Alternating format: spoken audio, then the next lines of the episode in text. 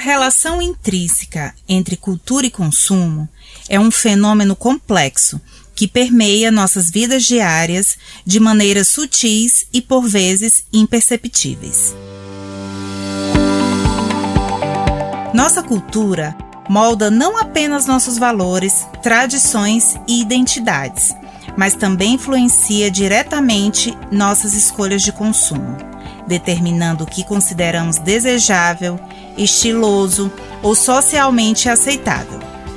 Publicidade, mídia e até mesmo expressões artísticas desempenham papéis cruciais na formação de tendências e na promoção de produtos como símbolos culturais.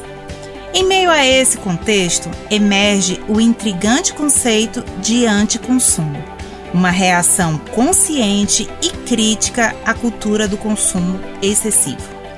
O anticonsumo busca romper com a mentalidade de acumulação desenfreada, propondo um retorno a escolhas mais reflexivas e sustentáveis. Este contraponto ao consumismo sugere uma abordagem consciente, onde a qualidade e o significado superam a quantidade, desafiando as normas culturais que muitas vezes perpetuam o ciclo incessante de compra e descarte. Ao optar por um estilo de vida anticonsumista, as pessoas buscam quebrar o ciclo tradicional, promovendo práticas mais conscientes e sustentáveis. Desta forma, o anticonsumo não apenas representa uma mudança de comportamento individual, mas também questiona as estruturas culturais mais amplas que perpetuam o modelo de consumo excessivo, incentivando uma abordagem mais equilibrada e ética em relação aos bens materiais. Vem com a gente discutir esse assunto. Oi, Melissa. Olá. Tudo bem? Tudo bem e você? Pronta aí para mais um episódio? O nosso último episódio da temporada 1. Ai, é um dia feliz pra gente, a gente saber que chegou esse dia, né? Há alguns meses atrás era um projeto e agora é uma realidade, a gente encerrando essa nossa primeira temporada. Então, vamos começar esse episódio agradecendo a nossa audiência, os nossos ouvintes. Isso pra gente é muito importante. Gostaríamos também de agradecer à Rádio UEM, a gente está aqui dos estúdios da Rádio UEM, Marcelo, Everton, que tem dado esse apoio para a gente. Muito Mais uma obrigada. Vez, né? É. Agradecê-los. Hoje no estúdio em especial a gente tem dois convidados ilustres que estão aqui só nos acompanhando que é Alessio, meu esposo, e Luiz Antônio, meu filho. Então, queria agradecer também o apoio de vocês e a presença, que pra gente é muito importante. É verdade, mas eles sempre nos apoiam, né? Alessio é nosso seguidor mais engajado. É, isso aí. Então, é, obrigada é, de coração. Falo como... Nosso cameraman tira foto, filma. É, é, isso aí. Então, trabalho em equipe. Obrigada pela presença de vocês. A gente vai começar discutindo esse tópico, né? A gente vai falar um pouquinho de cultura consumo e anticonsumo.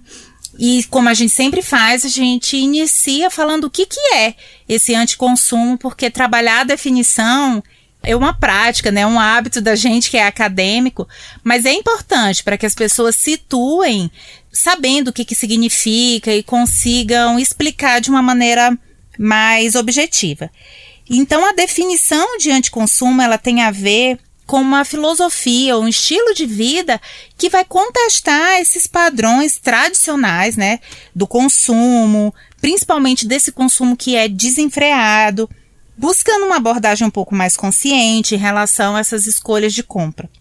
Então, o anticonsumo, ele surge a partir de um pensamento mais crítico, e é assim mesmo que as ciências sociais aplicadas, né, ela, ela ela vai avançando a partir do momento que a gente tem um fenômeno, tem alguma coisa que acontece na nossa sociedade e a gente vai pensando sobre esse fenômeno e aí a gente vai desenvolvendo um olhar mais crítico. E foi assim que surgiu é, todos os estudos envolvendo o anticonsumo, tá? Às vezes, é, algumas compras e alguma, alguns, alguns processos de compra, eles são relacionados com essa ideia de felicidade, que de, né, de ser feliz. Então, o anticonsumo, ele vem contestar um pouco também dessa visão é, de que a felicidade ela está baseada apenas nessa compra de itens materiais. Então, isso tem uma influência de movimentos sociais que vieram olhando o impacto que a gente tem deixado aí no planeta, né, na sociedade. Tem muito a ver com essa consciência ambiental também, com uma crescente insatisfação, porque não necessariamente comprar e ter a posse de um item vai significar a felicidade, a saúde emocional, né, psicológica das pessoas. Então tudo isso veio sendo levantado e contestado. Inicialmente, o anticonsumo ele era muito associado com o movimento de minimalismo, que a gente vai conversar um pouco sobre esses movimentos, né, inclusive o minimalismo. Mas hoje, na verdade, ele tem um conceito mais amplo. E aí, o Marcos e a professora Maribel, eles publicaram um artigo é, de 2019, lembrando os nossos ouvintes que toda a descrição do nosso episódio vem contendo uma lista de referências que são acadêmicas, né, bibliográficas, e também tem uma lista com os exemplos e com as práticas de mercado que das marcas, enfim, que a gente cita no episódio. Então, esse artigo especificamente, ele vai trazer é, um pouco dessa transformação, né, do conceito aí de anticonsumo, vai mostrar como todas as empresas e os sistemas capitalistas, a partir dos movimentos, eles criam também uma resistência a isso. A definição teórica que a gente utiliza hoje, ela é um pouco mais abrangente, né, do que simplesmente não comprar, porque quando a gente fala de anticonsumo aqui da perspectiva que os autores trazem, a gente está falando de oposições que às vezes são coletivas, não são apenas individuais, né? Não é só o indivíduo, o sujeito que não quer comprar determinado item. Às vezes o coletivo é organizado para um boicote, por exemplo. Então a gente tem oposições que são organizadas também, que são públicas, manifestações públicas, ações individuais no cotidiano, às vezes até você decide isso ali no momento numa gôndola no supermercado, quando você vai pegar o item e você decide levar ou não, né? Então é, é um movimento que ele está sendo transformado e ampliado dia a dia. O Chatidaques. Não sei falar exatamente o nome, tá?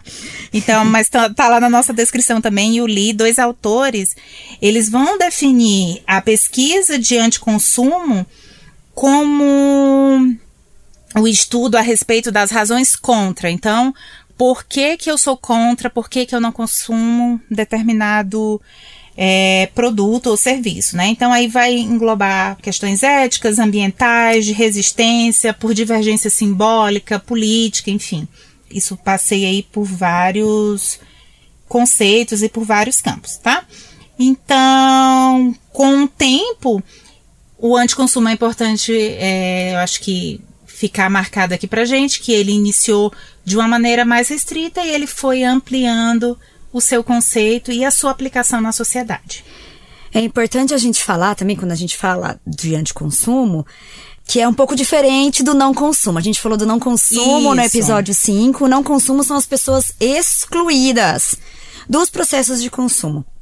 Aqui, nesse episódio, a gente pode fazer um gancho lá com o nosso episódio 4, quando a gente falou dos consumidores, e falar do poder de agência. O quanto que um consumidor ele tem um poder de agência, o um poder de escolha transformativo, né, dentro das, das perspectivas do consumo. Claro, né, é bom lembrar que os processos de consumo envolvem cultura, publicidade, mídia e indivíduos. O que a gente vai falar agora são essas pessoas que adotam estilos de vida que vão um pouco na contramão do consumo. E os motivos para que essas pessoas fazem isso vai um pouco além da questão sustentável. Começa por aí, né? Começa a questão de não comprar, mas também envolve ciclos produtivos, descarte, enfim. É uma série de fatores que a gente vai tentar explorar aqui sobre a questão do, do anticonsumo. E a gente vai começar a falar sobre movimentos de anticonsumo, né? Que a gente vai falar um pouco como que eles surgem, como que eles se perpetuam. Então, existem vários que é basicamente uma crítica a essa cultura predominante desse consumo desenfreado. Então, esses movimentos, eles buscam a conscientização das pessoas sobre vários impactos do consumo desenfreado, impactos sociais, ambientais e econômicos. Então eles vêm aí com uma proposta um pouco mais sustentável e mais ética. E alguns movimentos são bem notáveis. Eu tenho certeza que de alguns que nós vamos falar aqui, vocês já ouviram falar e a gente vai falar de outros que certeza que vocês ainda não escutaram. Então, é legal isso, né, Melissa? Porque estudando para a pauta aqui do, do podcast, preparando esse episódio, eu aprendi um monte, vi vários movimentos e como é que eles estão acontecendo aí ao redor do mundo, né? Acho que não tem como a gente passar pelo episódio sem começar falando do movimento do minimalismo, que é justamente essa simplificação da vida, isso se daria, né, é, de acordo com a proposta do movimento, com a posse de menos objetos, né, de menos bens materiais. Então, ele busca basicamente eliminar esse excesso de pertences. Eu vi até um exemplo do Buy Nothing Day, que é o dia de não comprar nos Estados Unidos, né? Que seria exatamente o oposto do que? Da Black Friday, que é um dia que as pessoas compram enlouquecidamente, né? Que o Brasil também tem importado isso, a cultura do Black Friday. Muitas pessoas esperam até é, outubro, novembro e chegando para poder conseguir né? comprar. Uhum. Só que a gente tem movimentos de resistência nesse sentido, tá? Um movimento que eu aprendi que eu não conhecia era o friganismo. Então, também fui estudar sobre ele e entender que vários alimentos é, eles são descartados porque às vezes eles eles esteticamente não são bonitos, né? Pensando em frutas, em alguns legumes, mas eles são 100% próprio para o uso, para o consumo. E eles são descartados, às vezes pelas redes de supermercado, enfim. É, então, é, esse movimento, ele faz a oposição a isso para tentar evitar esse desperdício, né, essa utilização mais ética aí é, desses alimentos. E um outro movimento que acredito que muitos dos nossos ouvintes já tenham ouvido falar alguma coisa, talvez até sejam consumidores, são do, é o slow fashion, é. né, que diz respeito que é na verdade uma oposição. Então vejam assim que muito do anticonsumo ele surge como uma oposição lá né? Então ele vem a partir desse lugar.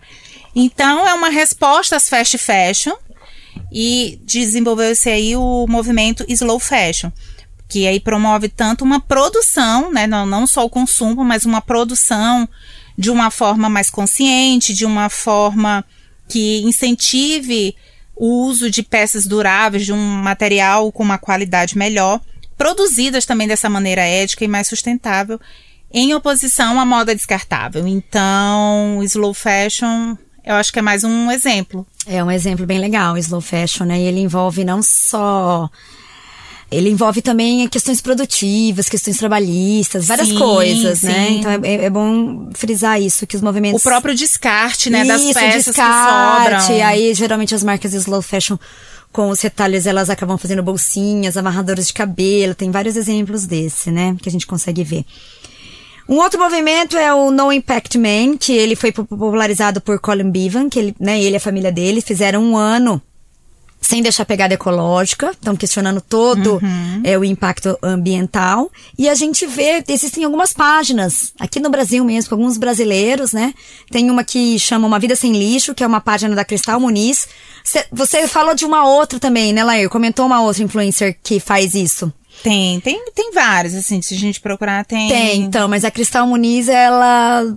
ela o, o Instagram dela é um diário, né? De tudo Do que dia ela dia. vai consumindo e como ela vai reaproveitando sem que né, os, os, descartes dela e tudo que ela consome vire lixo. Então é que, bem interessante. É, é uma coisa que às vezes eu fico que me chama muito a atenção, né? Aquele, aquele, a quantidade de vezes que eu preciso trocar o saco de lixo descartável. Sim. E aí a gente consegue ali ver por semana o quanto de lixo a gente gera, né? Exatamente, exatamente. Uma outra coisa que não é um movimento em si, né, mas também é muito ligado também a, hoje em dia a indústria da moda, a moda, a indústria não, a moda que é a compra de segunda mão. Sim. Não só a moda, hoje em dia a gente tem vários sites e vários locais que vendem outras coisas de segunda mão. Não é um movimento, mas é uma prática de não consumo, né? É uma Sim. prática de não consumo, não, de anticonsumo. Onde as pessoas, elas vão, elas optam por consumir roupas, móveis, livros, enfim, tudo de segunda mão, reduzindo bastante os impactos gerais no meio ambiente. E diferente do não consumo, né, nessa área é um pouquinho mais estudada. O não consumo, quando a gente falou lá, ela é uma área que a gente tem menos pesquisas sobre isso. E aqui eu queria trazer um, um- A gente trouxe um artigo do professor Martin Woodhead. É uma pesquisa qualitativa com 15 entrevistados deno- autodenominados minimalistas. Então ele, né, pesqui- pesquisou É, são pessoas. pes- é difícil, né? Essa que- pesquisa que as pessoas precisam se autodenominar. Exatamente, né? elas precisam né, se considerar. Então ele, ele fez entrevistas com essas pessoas, como que elas praticam o mini- o minimalismo né, na vida delas. E elas têm sempre o consumo sustentável como uma limitação de consumo. Então, eles, né, ob- obrigatoriamente compram menos de uma maneira muito ativa, consomem tudo até o final e fazem um consumo bem intencional. né? Muitas vezes, né, pautado na ética e na sustentabilidade. Uma coisa muito interessante que ele percebeu é que ah, muitas vezes, obviamente, as práticas de consumo desse- dessas pessoas denominadas minimalistas, né, elas são voltadas para questões ambientais e éticas. Só que, de uma maneira geral, é muito mais voltada para o próprio bem-estar deles, né, porque eles se sentem melhor fazendo isso do que por uma coisa de Sustentável. sustentável, É né? Meio que por tabela, é né? meio que por tabela. Então, a motivação intrínseca ali, mais profunda, é uma questão mais individual. Não é uma questão muito da coletiva, né? Então, é, esse, eu achei bem interessante esse, esse estudo. Não, e interessante porque, como você falou, tem muitos casos. Se a gente olhar no Instagram, no TikTok mesmo, pessoas compartilhando esses hábitos, né, de, de vida. Quando eu estava montando a pauta, eu lembrei. Eu, eu morei um período nos Estados Unidos e eu me lembro muito que a gente ia ao supermercado com os galões de produtos de limpeza, sabão de lavar roupa, amaciante de roupa. E ao invés de comprar uma embalagem nova, tinham máquinas, né? Como máquinas que a gente colocava moedinha, escolhia o produto e ele colocava o refil. Então eu não precisava nem levar, porque aqui a gente encontra refil que algumas vezes chegam a custar mais caro do que com a própria embalagem, que é uma coisa que eu fico muito aborrecida quando É. o refil é mais caro do É. que o produto com a embalagem. E aí eu. é, e- só que tem um lixo, né? Que vai ter a embalagem do refil. Ela é menor do que a Sim. original, mas ela existe. E eu lembro de nos Estados Unidos levar esses produtos para máquinas, colocar uma moedinha e ele abastecer. Então eu me lembro disso, que era uma prática muito legal. Falando de exemplos também aí que a gente vê na internet, a gente tem a família Johnson, né, que eles, eles têm um projeto conhecido como The Zero Waste Home. Então eles tentam reduzir esse lixo doméstico. Tem o Fumio Sasaki, que é o autor do livro Adeus Coisas, que é um minimalista japonês, então ele vai tentando trazer a sua jornada, né, e compartilhar. Tem coisas que a gente pensa, nossa, não, impossível. E quando você vê como as pessoas fazem isso na prática, a gente vê que, que é realmente possível, né? Então, quem é minimalista, ou então quem tem essa pegada de minimizar essa essa pegada de, de carbono, enfim, e, e o desperdício, ele costuma, por exemplo, comprar coisas a granel.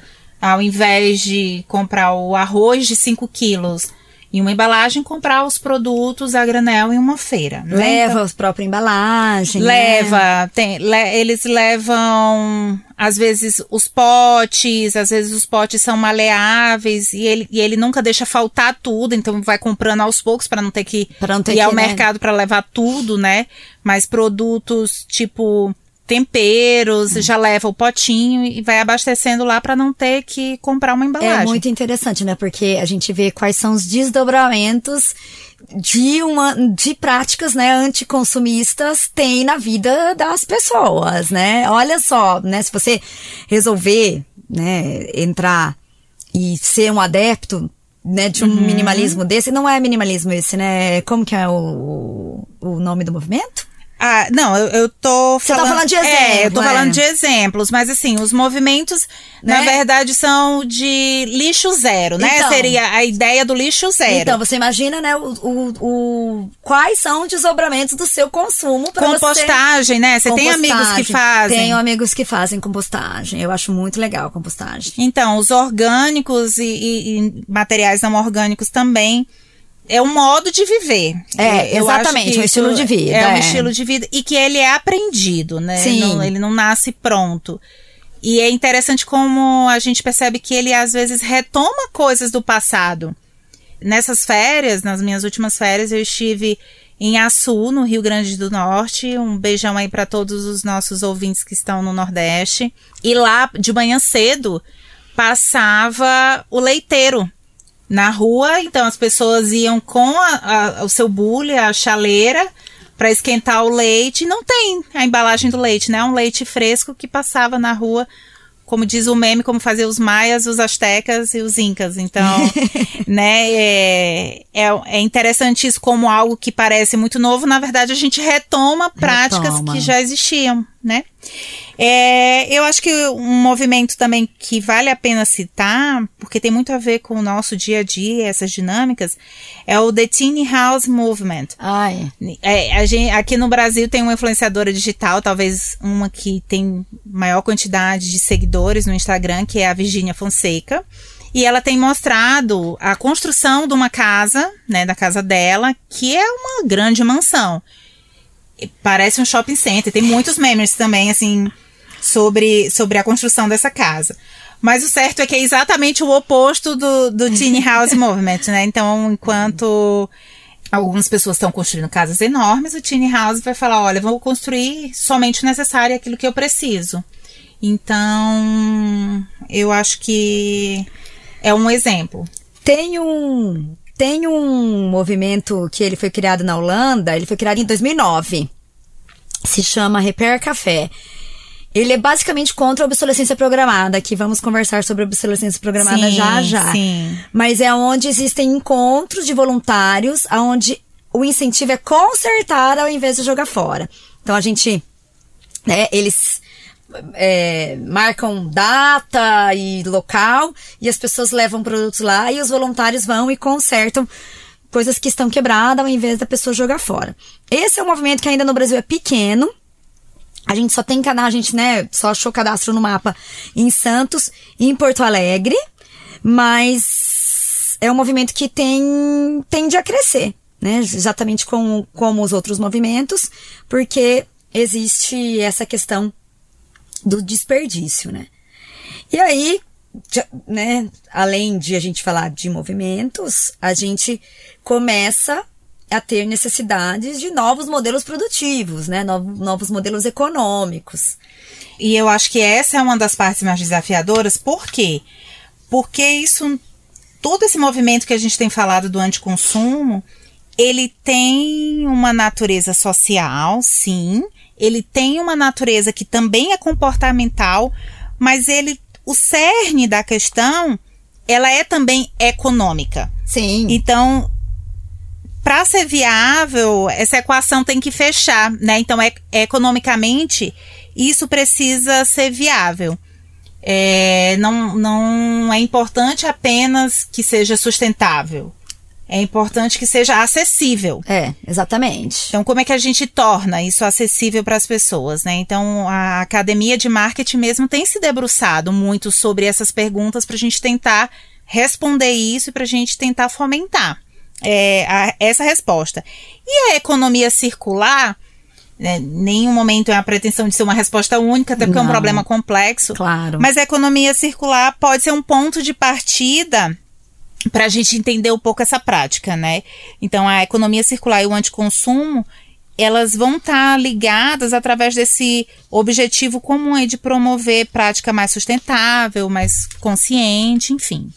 E afinal, o que é economia circular? Talvez alguns dos nossos ouvintes já tenham ouvido falar, talvez alguns não. Mas a economia circular basicamente é um modelo econômico que ele vai tentar otimizar os recursos para reduzir o desperdício e minimizar esse impacto ambiental. Então, em contraste com esse plano linear de extrair, produzir, usar e descartar. A economia circular, ela vai propor ciclos que aquilo possa voltar, possa ser reutilizado, possa ser recuperado, reciclado, regenerado ao longo do tempo, né, para fazer melhor aproveitamento desses recursos. É, é, muito importante que a economia circular ela, ela é muito focada no ciclo produtivo, onde a gente tem que consumir nada de recurso natural e se houver consumo de recurso natural, que exista uma reparação. Porque é esse, né, o problema que a, a economia circular vem sinalizar, que os nossos recursos naturais, eles não são infinitos. Eles vão um dia acabar. Então é isso. Por exemplo, uma coisa muito interessante que a economia circular fala: reciclagem não é uma boa opção. Porque o processo de reciclar utiliza muita água. Então, a água é um recurso natural que né, tende a acabar. Então, ela, a economia, como a Larry falou, né, existem ciclos bem fechados, aonde todos os resíduos eles voltam para o processo produtivo. Então, é nada de waste, waste zero mesmo, desperdício zero. É, existe daí o design pensado para isso, quando a gente fala de design é de uma maneira bem abrangente, né, uhum. né, de produto, de produção, de serviço. Eles invocam, né, eles, eles defendem o reparação e a manutenção de produtos ao invés da troca, o compartilhamento de serviços, ou seja, né, favorecer modelos de negócio baseado em compartilhamento e a economia da funcionalidade, onde não sejam só é, consumidos, produzidos e vendidos produtos, e sim quando você coloca algum serviço junto. Um caso que a gente vai falar disso agora, que é um programa batizado de Nuranal, é um programa, ele é não é daqui do Brasil, ele é ele, ele nasce na Austrália e o que que acontece? é um programa de fone de ouvido por assinatura, porque fone de ouvido é uma coisa que quebra muito, uhum. né? Quebra demais e a gente acaba... Você pode comprar o... aquele mais baratinho, você pode comprar o, o mais, mais custoso. Ele, ele não tem uma vida longa, até porque a gente manuseia ele de uma maneira muito é, errada, de qualquer jeito, joga na bolsa, enfim. E acaba né, sendo um produto que que, que é muito destruído. Então, esse é um produto que você paga por mês, e quando você não tem mais o, o, o fone, você devolve e eles vão fazendo esse, né, essa substituição, e eles vão arrumando esses fones e colocando de novo para rodar. Então, isso, isso é um, um, um exemplo de um dos pilares aí da economia circular.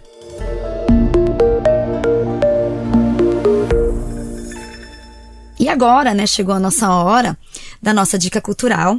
A gente traz aqui o documentário, um documentário espanhol, é, sobre obsolescência programada, chamado em inglês The Light Bulb Conspiracy, que é um documentário que começa falando como que a obsolescência programada surgiu que foi em 1920, as lâmpadas duravam 2.500 horas, e aí os donos das fábricas de lâmpadas se reuniram e decidiram em conjunto que eles iam começar a produzir lâmpadas que durariam somente mil horas, para que houvesse o consumo mais rápido, né? E a gente vê isso em inúmeros produtos né? Celular. Celular, né? Não só nos aparelhos, acessórios, carregadores, computadores. enfim. Computadores. impressoras, né? Televisão mesmo, né? Enfim, é, os produtos já eles, são pensados, eles já são pensados, né? útil. né? Uhum. com uma vida útil pequena. E onde é que o nosso ouvinte pode ver esse documentário? Ah, desculpa, no YouTube, gente. Tem no YouTube inteirinho tem legendado, ele, ele é espanhol, mas ele tem em legenda em inglês, em legenda em português. Está disponível. É isso aí. Assistam e depois compartilhem com a gente a impressão de vocês. Para a gente é importante ouvir esse feedback. Já passando aqui para a última etapa do nosso do nosso episódio, né, sobre anticonsumo. A gente vai conversar um pouco sobre economia compartilhada. Então, a economia compartilhada, ela também é conhecida como economia de compartilhamento, economia colaborativa, existem alguns nomes aí diferentes.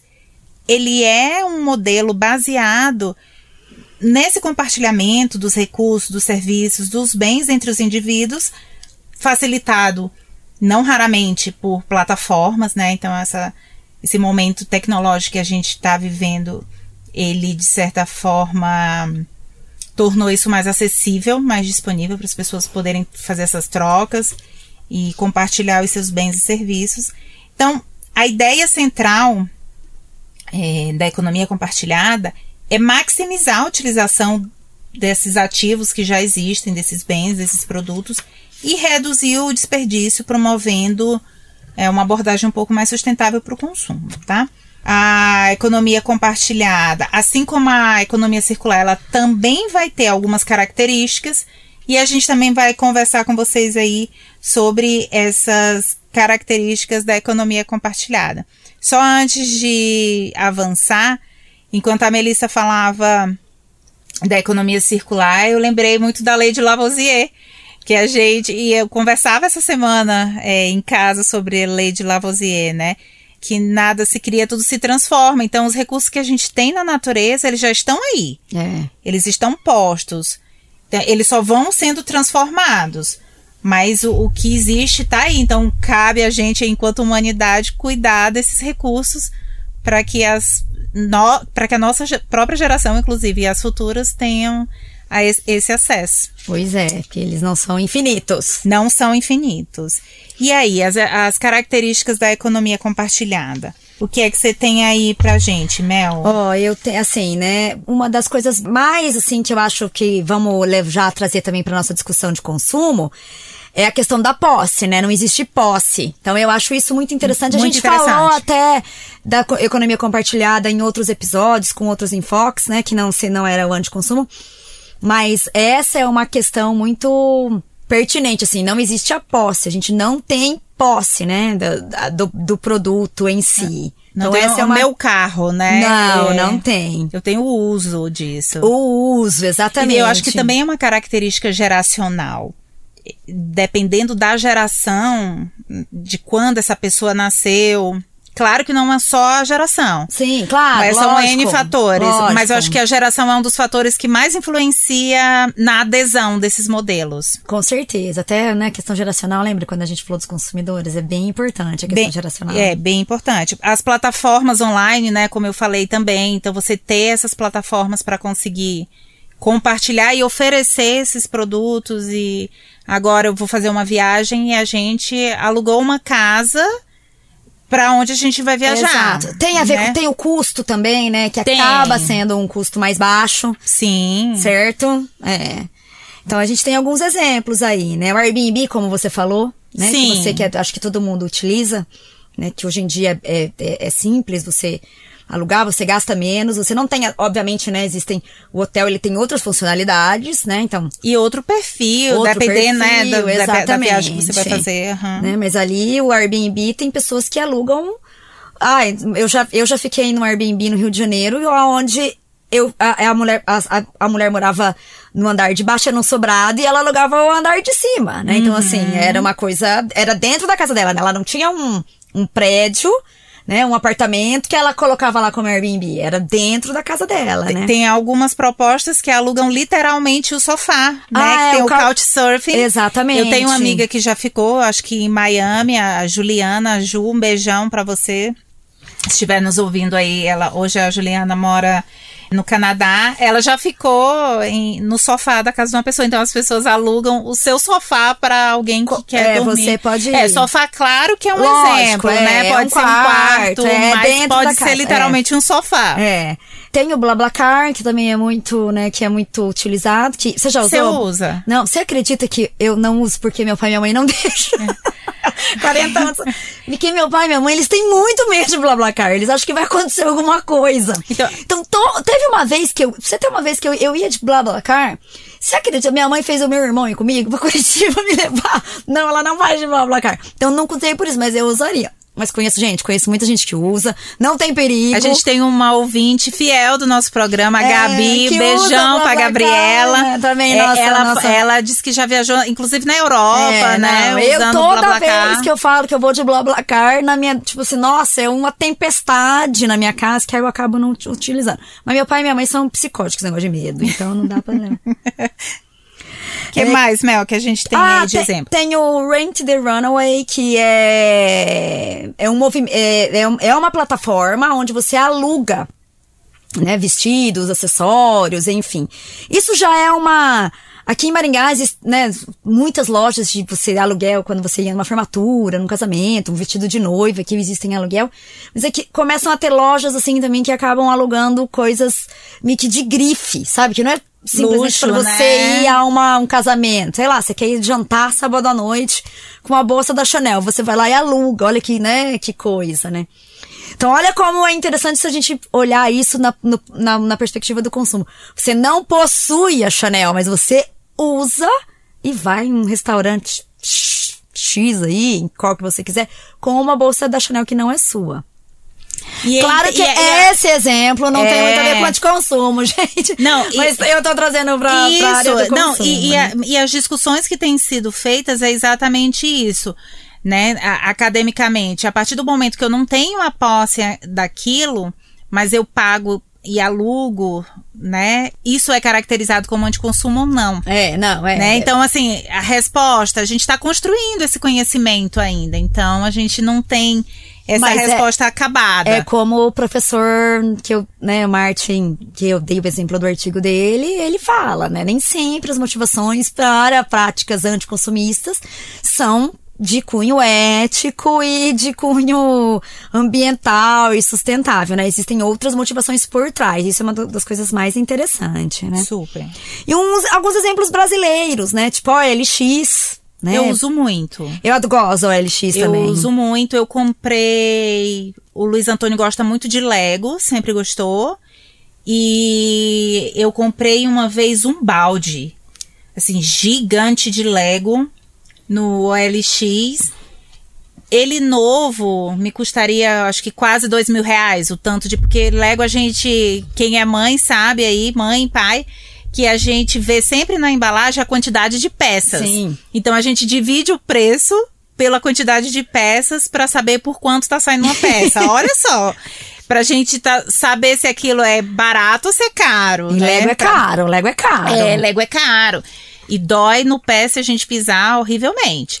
É... E aí eu comprei, assim, esse balde, sei lá, por uns 300 reais. E foi muito interessante, porque além da economia, eu disse, gente, tá muito barato, não é possível. Mas deu tudo certo, chegou certinho. E conversando com o dono, é, da pessoa, a pessoa que me vendeu, né? Ele falou que era. Ele estava mudando de país, né? Ele estava indo embora do Brasil e ele não tinha como levar o Lego. E ele já tinha mais de 40 anos. O Lego dele era um brinquedo de infância. Existia um afeto. Ele não queria simplesmente doar ele queria se desfazer para alguém, para outra criança. Então ele foi vendo, ele já tinha recebido outros pedidos, né, de compra, mas eu consegui conversar com ele sobre, né, quem era a minha criança, enfim. E aí ele foi, ele falou: "Nossa, que legal que eu sei agora para quem que vai isso. então veja também também tem isso, né, no né, nessas trocas que vão acontecendo. Tem também a Quinto Andar, que é uma, uma plataforma que facilita o aluguel de imóveis, é, conectando proprietários e inquilinos de uma maneira mais ágil, mais simplificada, né? Porque a gente sabe que os processos burocráticos de uma imobiliária são grandes. São grandes. Tem o Bora né? de Bike. Tem o Bora de Bike, que é o seu você aluguel. Troca, sua... é... é, você troca a sua bicicleta, você aluga em determinado ponto. A gente tem várias iniciativas brasileiras. Tem várias que, iniciativas, né? Acho que bem legal. É, já finalizando aqui o nosso episódio, acho interessante falar dos desafios que as pessoas enfrentam quando elas assumem essa postura anticonsumista, né? E como é que isso se desdobra para ela enquanto sociedade, enfim. É, existe uma pressão que ela é social e cultural. Então imagine a gente ir à, à feira com os potes. Exato. Para você comprar o seu arroz, o seu feijão muitas vezes você pode enfrentar resistência, às vezes da família, dos amigos, na sua adesão por essas escolhas. E alguma de praticidade também, né? Porque você daí tem que se movimentar, por exemplo, aí a feira, você tem que lembrar de pegar os potes, às vezes você tá em algum lugar passando em outro, né? Então, assim, existem alguns fatores que você tem que pensar né, de adotar, por exemplo, essa prática, né, de usar menos embalagens. Uma, uma é, não necessariamente precisar de uma roupa nova pro Natal, pro, né? Então, Isso. Então, socialmente, final de ano as pessoas ficam, eu é. quero uma roupa nova para passar o Natal. Exatamente. E a pessoa que diz, não, Estamos não preciso. no capitalismo onde, né, o consumo, ele é incentivado o tempo inteiro. A gente também tem aí publicidade e influência do marketing, né, o tempo todo, é, com mensagens persuasivas, né, necessidade de trocar, e isso também é uma resistência, né, você precisa ser resistente, é um desafio que você vai enfrentar. Facilidade e conveniência do consumo. Claro. Então, tudo isso que a gente falou e deu, deu esses exemplos, algumas dessas situações vão ser mais convenientes. Exatamente. Outras nem tanto, né? O Airbnb mesmo é diferente de um hotel que eu vou chegar e vai ter alguém na recepção. Exatamente. O Airbnb eu vou ter que falar com aquela pessoa, dependendo do país que você for viajar, é outra língua, você vai ter que se comunicar com aquela pessoa. Você... É, geralmente você tem que fazer a limpeza, não tem uma pessoa limpando. O auto né? check-in, né? Não vai ter uma recepção te esperando, você precisa combinar horários, enfim, trocar assim. Então, a gente tem essa questão. E produtos é, sustentáveis, muitas vezes, eles possuem um custo mais elevado. É, a gente não quer colocar nesses termos, né? Claro, claro. Mas, é, por exemplo, se a gente for, né, até uma das utopias, assim, muito grande do anticonsumo é isso. É, até que ponto você consegue ser sustentável que não mexa no seu bolso? E aí, dependendo da onde você vem, é mais fácil ter, né, é, essa adesão Essa não. adesão ou não. Por exemplo, a gente né, vai entrar aí num, num, num exemplo um, um, um, pouco polêmico, mas não para polemizar, para a gente pensar mesmo. O slow fashion. Óbvio que uma roupa slow fashion ela acaba tendo um custo maior que uma de uma empresa fast fashion. Óbvio. Né? Até é, a gente que né, somos administradoras, todo mundo que trabalha com isso entende que existe um custo muito maior mais sustentável, eles pagam todos os direitos trabalhistas. É, enfim, tem várias coisas aí. Usam matéria-prima usam, utilizada, usam né? matéria-prima mais exclusivas, enfim. E aí, se a gente pega lá o site chinês, a Shein. Shein, você pega lá, né? É muito mais barato você comprar na Shein. Agora, qual que, como que você vai parar de comprar na Shein, comprar no slow fashion por uma questão mais social se está pegando no seu bolso. É muito difícil a gente falar assim, não, vamos todos agora, né? Tipo, é irreal. É irreal, né? É irreal. É bem real, na verdade, porque se tem uma mãe com três crianças, ela precisa mandar três crianças para uma festa junina. Né? Às vezes ela. Ok, existem. Hoje em dia existem as lojas de aluguel de roupa de festa junina, mas enfim. Né? Como é que ela vai sair, vai comprar uma roupa que seja, né, sustentável para as crianças dela utilizarem um dia. Sendo que elas crescem. Sendo que no ano que vem elas crescem, assim, é muito complicado, né? Então, assim, isso a gente tá falando não é o que está certo, o que está errado, mas que existe algumas utopias aí dentro desse sistema de anticonsumo, até porque a gente vive num sistema super capitalista, né? Que as próprias marcas, voltando a fazer o gancho do anticonsumo com é, o poder de agência, você falou, né, que às vezes tem marcas que o refil é mais caro que a. Muito, né? Então, assim, como é que você vai fazer? Você vai comprar o quê?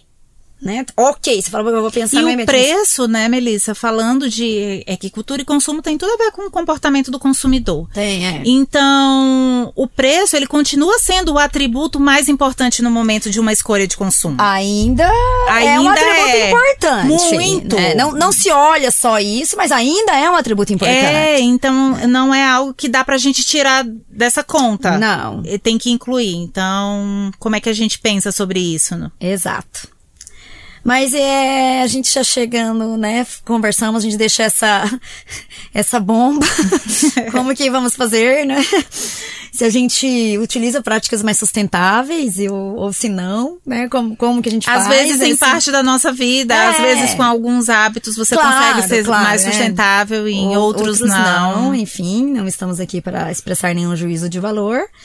Mas chegamos ao fim desse episódio e dessa temporada. A gente passeou um monte, né, Melissa? Falou um pouquinho aí nessa temporada sobre o surgimento da sociedade de consumo. Depois viajamos aí por muitas nacionalidades, muitos autores, para entender os espaços de consumo, como é que se transformou o lugar onde a gente consome. É, das feiras medievais até o metaverso. Exato. A gente conversou um pouquinho sobre o consumidor, essa figura Cultura enigmática. material, falamos de cultura material. Sim, o que significam os objetos, né? É, e os artefatos, e qual é a diferença disso, e qual o significado e a importância. A gente falou também do não consumo, daquelas pessoas que são excluídas dos processos de consumo. E a gente finaliza aqui a nossa primeira temporada com o anticonsumo como movimento, como alternativas, o que é que existe, quais as ações, quais são os caminhos possíveis e como a gente se enxerga aí nesse turbilhão de informações e de novidades. É isso. Esperamos vocês, porque vai ter segunda temporada. Vai ter segunda temporada, ela já tá no forno, já sendo preparada, daqui a pouco ela é Exatamente. lançada. Então a gente queria agradecer vocês que nos acompanharam durante essa primeira temporada. A gente fica super aberto a sugestões, a trocas. E pra gente tem sido um prazer estabelecer essas pontes entre a academia, o mercado, a nossa vida acadêmica e a nossa prática do dia a dia, porque a gente acredita que é assim que a gente vai caminhando enquanto sociedade, enquanto acadêmicas, na construção de um conhecimento que é coletivo, né? E que é compartilhado por todos nós. Exatamente. Até a temporada 2 e a gente se vê em breve. Até mais. Tchau, tchau. Tchau, tchau.